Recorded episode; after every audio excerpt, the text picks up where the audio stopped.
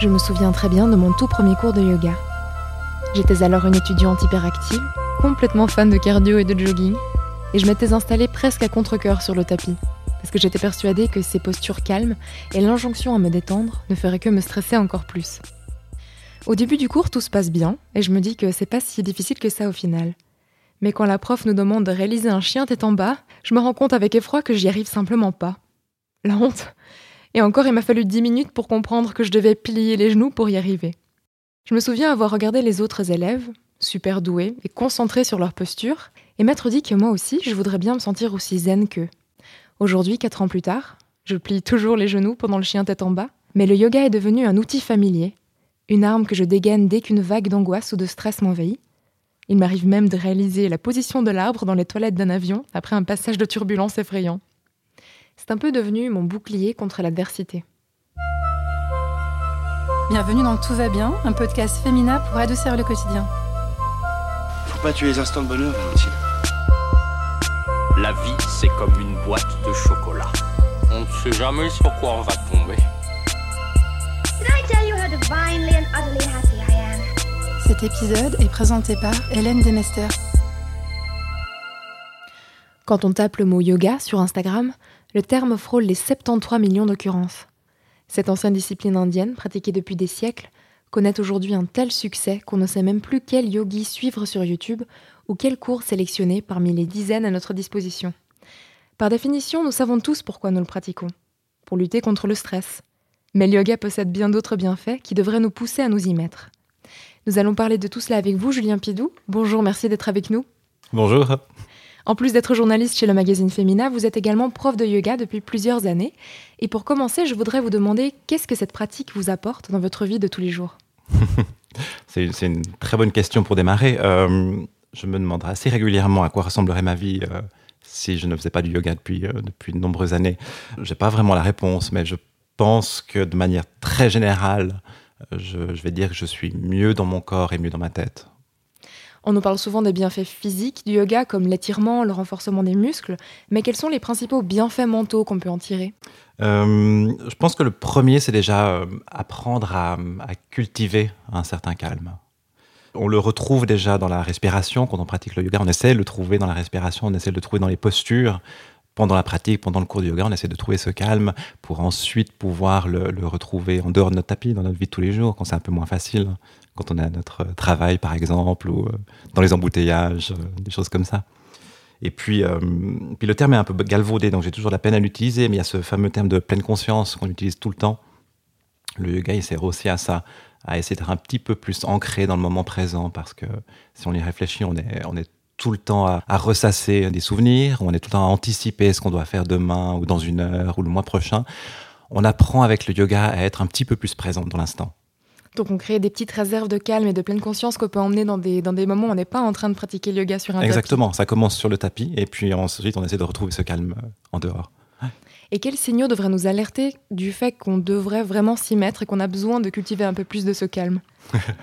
Euh, je, dis toujours déjà que le yoga n'est pas forcément la panacée hein, pour tous les, les, les maux, les problèmes du, du 21e siècle. Ça dépend aussi. Le yoga, c'est une formidable boîte à outils. Donc, euh, il peut répondre à plein d'attentes. Euh, des gens qui ont un, léger mal-être physique, des lombalgies, des maux de doigts à répétition, euh, des choses comme ça pour en trouver du réconfort dans, un yoga. Des gens qui ont besoin de calmer un peu l'agitation de leur mental pour en trouver aussi un type de yoga qui leur convient. C'est vraiment il, faut, la première chose, c'est savoir euh, ce qu'on recherche exactement avant de courir, pousser la porte d'un studio de yoga. Quel rythme est-ce qu'il faudrait qu'on s'impose pour commencer? Parce que souvent on parle de ces, de ces challenges de 30 jours de yoga pour ressentir des effets. Est-ce qu'il faut vraiment un mois, une pratique quotidienne pendant un mois pour ressentir des effets? Oui, alors euh, personnellement, je suis pas un grand grand fan de ces euh, 30 days challenge parce que on donne tout ce qu'on a pendant un mois et on finit ce mois sur les rotules et on n'a plus la motivation de continuer. Je pense qu'il faut commencer euh, modestement, simplement. Un cours, un cours par semaine. hein. Prendre un cours, voir comment on réagit après ce cours, attendre deux, deux trois jours déjà. Euh, Est-ce qu'on a des courbatures? Est-ce qu'on a envie de se reprécipiter au studio de yoga? Commencer à pratiquer modestement, euh, une fois, deux fois par semaine, grand max au début, vraiment. Et puis les, choses se mettent en place toutes seules. Et puis il y a euh, un fameux yogi qui disait euh, pratiquer, et le reste viendra tout seul. Voilà. Et donc quand on se retrouve au moment où on cherche un cours sur Internet, on se retrouve devant une panoplie. Il y en a vraiment des dizaines, comme le Vinyasa, le Hatha Yoga, le Pranayama, le Flow Yoga, le Hot Yoga, et j'en oublie certainement plein. Mais est-ce qu'ils sont vraiment tous si différents? Ah oui, il peut y avoir de grosses différences entre un style de yoga et l'autre. Euh, ils, ont, ils ont tous des avantages spécifiques, c'est ce que je disais tout à l'heure, sur suivant ce qu'on recherche, on va se tourner vers tel ou tel type de yoga. Disons que si on voit sur un site internet ou sur un flyer un cours qui s'annonce comme un vinyasa ou un flow, euh, vous, le, vous le citiez, c'est peut-être pas forcément recommandé pour des grands débutants, ça signifie euh, souvent que ça va être un petit peu euh, dynamique, voire un peu challenging. Donc peut-être le vinyasa et le flow, on, le, on, le, on s'y intéressera dans un deuxième temps. Disons que hatha yoga, c'est un peu la porte d'entrée. Quand on fait des postures sur un tapis de yoga, on va dire en gros que c'est du hatha yoga. Voilà. Euh, et puis après, vous avez cité le terme de pranayama. Le pranayama, c'est du travail sur la respiration. Voilà. Donc si on vous annonce un cours de pranayama, ce sera vraisemblablement un cours où vous serez ou allongé ou assis durant tout, tout le cours à travailler sur votre respiration. Voilà. Hot yoga, c'est quelque chose qui a assez tendance, euh, qui commence à se voir un petit peu en, en Suisse romande. C'est du yoga dans une salle chauffée, voire surchauffée. Pour activer la transpiration. Exactement, ouais. Ce large choix de cours témoigne aussi de l'immense popularité que connaît le yoga actuellement. Comment expliqueriez-vous le fait que cette discipline trouve aujourd'hui un public aussi enthousiaste? Bah, alors, euh, j'utilisais le terme de boîte à outils, je l'aime bien. Euh, le, yoga, c'est vraiment une formule de boîte à outils qui peut répondre à plein de trucs. Donc, on peut y venir pour mille une raisons au yoga. L'immense popularité, ouais, il y, a clairement euh, une bulle yoga. Ça reste encore hyper tendance, même si j'ai quand même l'impression que ça commence à se tasser euh, l'excitement. Hein. Les stars qu'on photographiait au sortir des studios de yoga euh, à Los Angeles et Beverly Hills, c'est un petit peu du passé, j'ai l'impression. Ils se tournent vers, d'autres choses maintenant, du hit, euh, du, voilà, du crossfit et des choses comme ça. Mais je, pense qu'il y a encore la possibilité d'intéresser de, nouvelles personnes au yoga. Quand on regarde la plupart des élèves dans les studios de yoga, c'est souvent des personnes entre, on va dire quoi, entre 25 et 45 ans. C'est encore une grande majorité de femmes alors que le yoga est vraiment destiné à tout le monde, des jeunes, des enfants, euh, des personnes âgées. On peut vraiment adapter le yoga à, quelle que soit notre condition. Et puis, euh, puis les, hommes, je crois qu'ils ont encore pour certains des a priori sur le yoga, je ne sais pas ce qu'ils imaginent. Pour quelqu'un d'un tantinet rigide comme peut l'être certains mecs, euh, ça peut être vraiment un formidable truc le yoga. Une autre problématique souvent associée à l'époque que nous vivons, c'est le manque de temps. On se plaint toujours de pas en avoir assez, et du coup, comment réagir quand on n'a pas les moyens de s'accorder 40 ou 60 minutes complètes de yoga? Est-ce qu'il y a des petites choses à faire rapidement qui nous prennent très peu de temps quand on veut quand même infuser un peu de zen dans notre journée? Oui, ouais, ouais. Alors honnêtement, je pense que ça vaut la peine de, réussir à dégager, euh, je sais pas, 45 minutes ou 60 minutes de son temps dans la semaine pour euh, au début en tout cas, faire aller suivre un cours de yoga. Euh, vraiment, les, avantages, quand on pèse le pour et le contre, ça vaut la peine de se dégager ce petit temps dans la semaine pour se faire du bien. Après, oui, bien sûr, hein, il y a plein de petites choses qu'on peut mettre en place dans notre quotidien qui vont faire du bien. Mais assez naturellement, sans parler de noms de posture en sanskrit, euh, assez spontanément le matin quand on se lève, peut-être euh, faire quelques étirements, tout simple. Voilà, quelques étirements, respirer calmement un instant. On entend souvent le terme de cohérence cardiaque ça fait partie de cette boîte à outils du yoga, de, travailler sa respiration et donc la cohérence cardiaque. Euh, voilà, matin, euh, quelques étirements, le soir, euh, une sorte de petit rituel avant d'aller se coucher. Alors moi, mon rituel, c'est une posture de yoga, c'est de simplement mettre les jambes contre un mur, un petit instant, genre 10 minutes, ne pas s'endormir idéalement, même si ça arrive. Et vraiment, ça calme l'organisme avec une petite tisane. Ça calme l'organisme avant d'aller au lit, par exemple. C'est excellent pour la circulation aussi. En plus, et puis après, vraiment, de, prendre un coup ou deux euh, pour, avoir ces trois petits trucs qui font que, ah ouais, d'accord, si j'étire mes bras vers le haut, ça va, ça va détendre mes épaules et je vais me sentir un peu mieux dans ma posture, ou ça va me réveiller. Est-ce que de bailler trois fois aussi, voilà. C'est plein de petits, de petits gestes hein, qui peuvent réveiller le corps et faire du bien.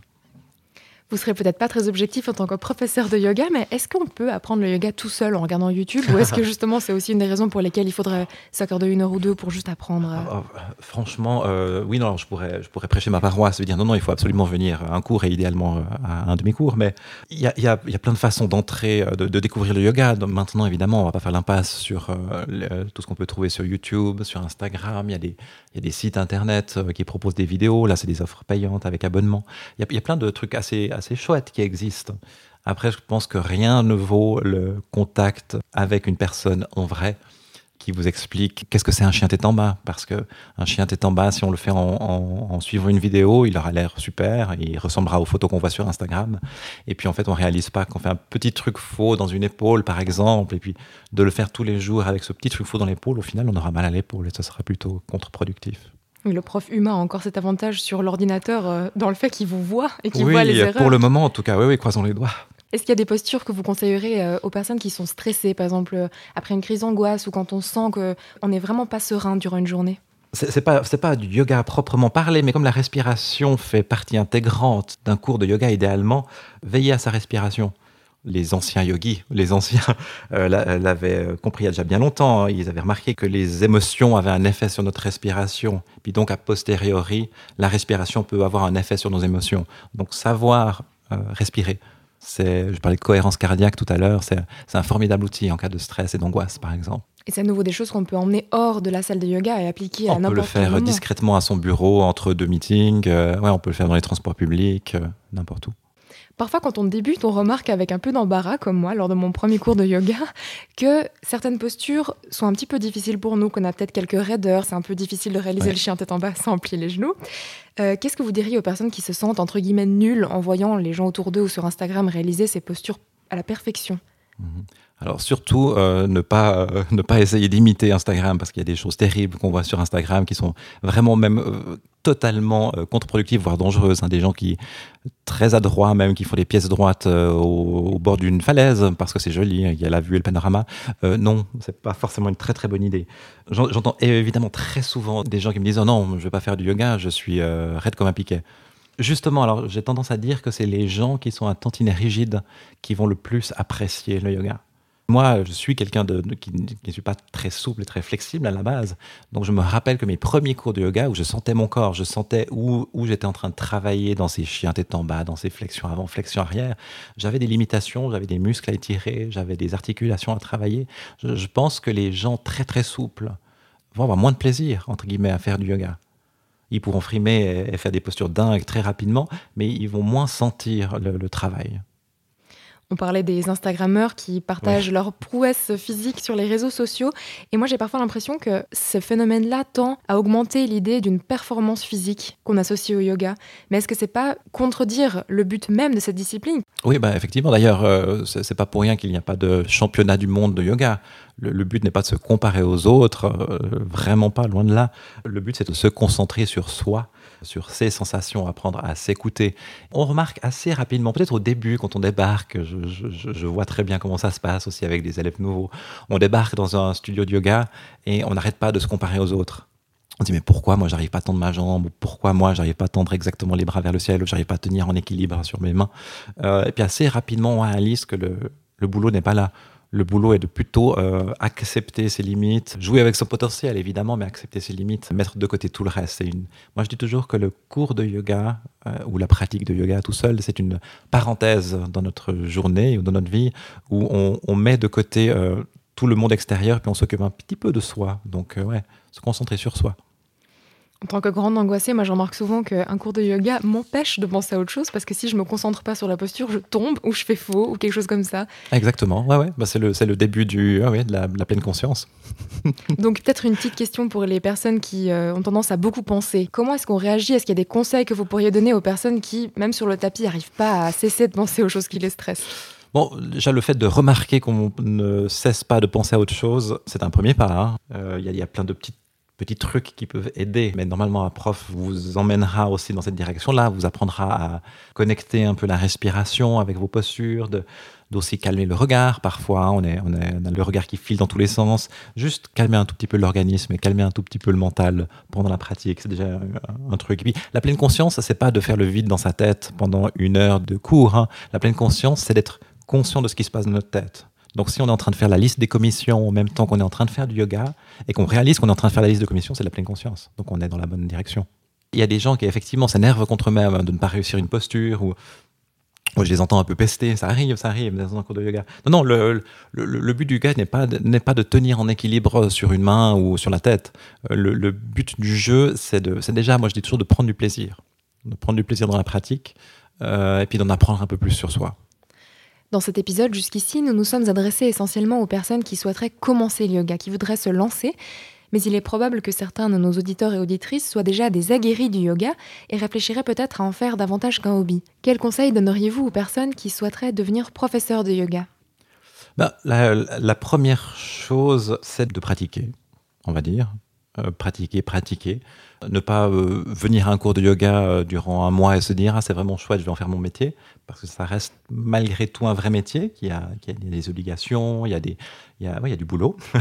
et puis après, oui, quand on veut devenir enseignant de yoga, vu que c'est à la mode, il y a pléthore d'offres de on appelle ça des teacher trainings, des formations pour devenir prof de yoga il y a vraiment à boire et à manger. Hein. On peut en trouver tout le temps en Inde pour 500 dollars, on peut en trouver à 4000 dollars la semaine, enfin bref, il y a vraiment à boire et à manger. Donc il faut prendre le temps de se renseigner, poser la question autour de soi. Il y a forcément autour de soi un prof de yoga ou quelqu'un qui est un peu plus avancé dans ce parcours-là, qui aura des tuyaux à donner. Et pour finir, un mantra ou un réflexe que vous adoptez tous les jours pour être zen? euh, je pense simplement euh, réaliser la chance que j'ai. Enfin, réaliser la chance qu'on a. C'est quelque chose que je dis aussi à mes, souvent à mes, à mes élèves. C'est, euh, c'est, tout simple, hein, mais parfois de réaliser la chance qu'on a de, bah, de pouvoir se lever matin, de, de, pouvoir vivre dans un endroit stable, d'avoir un corps qui nous permette de, de venir sur un tapis de yoga, la chance d'être entouré, de, de pouvoir partager, voilà, simplement. La gratitude. Gratitude, c'est un joli mot. Je pense que nous allons terminer l'épisode sur ce joli mot, sur ce joli sentiment. Merci beaucoup Julien Pidou pour votre présence. Merci à vous. Et merci à tous nos auditeurs et auditrices pour leur écoute. On espère que cet épisode vous aura donné les clés et les réponses nécessaires à vous lancer dans le yoga. On vous retrouve mercredi prochain pour un nouvel épisode de Tout va bien. D'ici là, prenez soin de vous. À bientôt.